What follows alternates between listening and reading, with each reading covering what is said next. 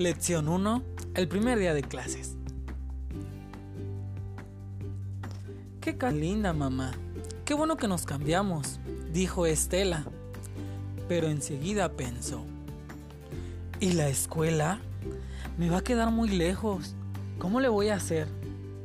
Creo que tendremos que buscar otra escuela. Hay una cerca de aquí. Tiene un patio muy grande donde podrás jugar a lo que quieras. No, mamá, eso sí que no. De escuela no me cambio. Y mis amigos y mi maestra, no, no y no. No te preocupes, Estela. Estoy segura de que pronto tendrás muchos amigos. Te pasará como a la brujita Elire. ¿No te he contado ese cuento? Mm, no, no me lo has contado. Bueno, ven, vamos a sentarnos. Elire Vivía en un lejano lugar, donde los niños estudiaban para reparar estrellas, para ser médicos de flores y para ser magos.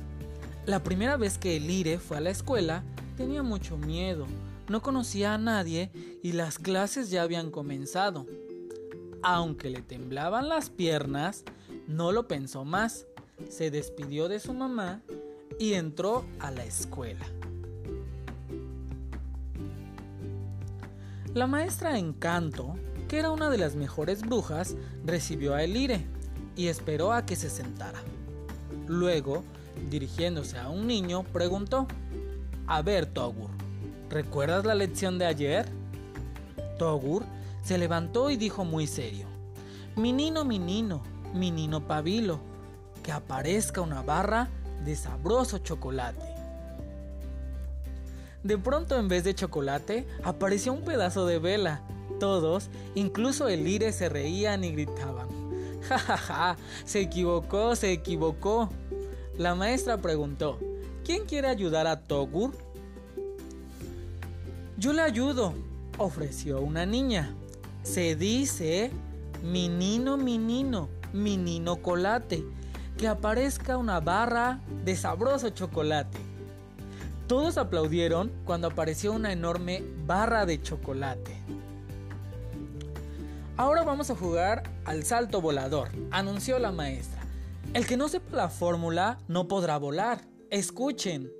Zumbaca, zumbaca, zumbaca larión, que vuele, que vuele, así como avión. Algunos dijeron la fórmula equivocada y se cayeron de sentón pero todos se rieron mucho. La maestra enseñó otras fórmulas mágicas, útiles para toda ocasión. Elire estaba tan entusiasmada que levantó la mano para decir una fórmula mágica. Estere celitas, estere estrellitas, que todo el salón se llene de estrellitas. Todos aplaudieron cuando miles de pequeñas estrellas aparecieron por todos lados. Al final, los niños escribieron las fórmulas en su cuaderno para estudiarlas. Elire regresó feliz a su casa, besó a su mamá y le contó cuánto se había divertido en su primer día de clases. Y colorín colorado, este cuento se ha acabado. ¿Te gustó? Claro que me gustó, le respondió Estela a su mamá. Pero, ¿Podrías llevarme a una escuela de brujas?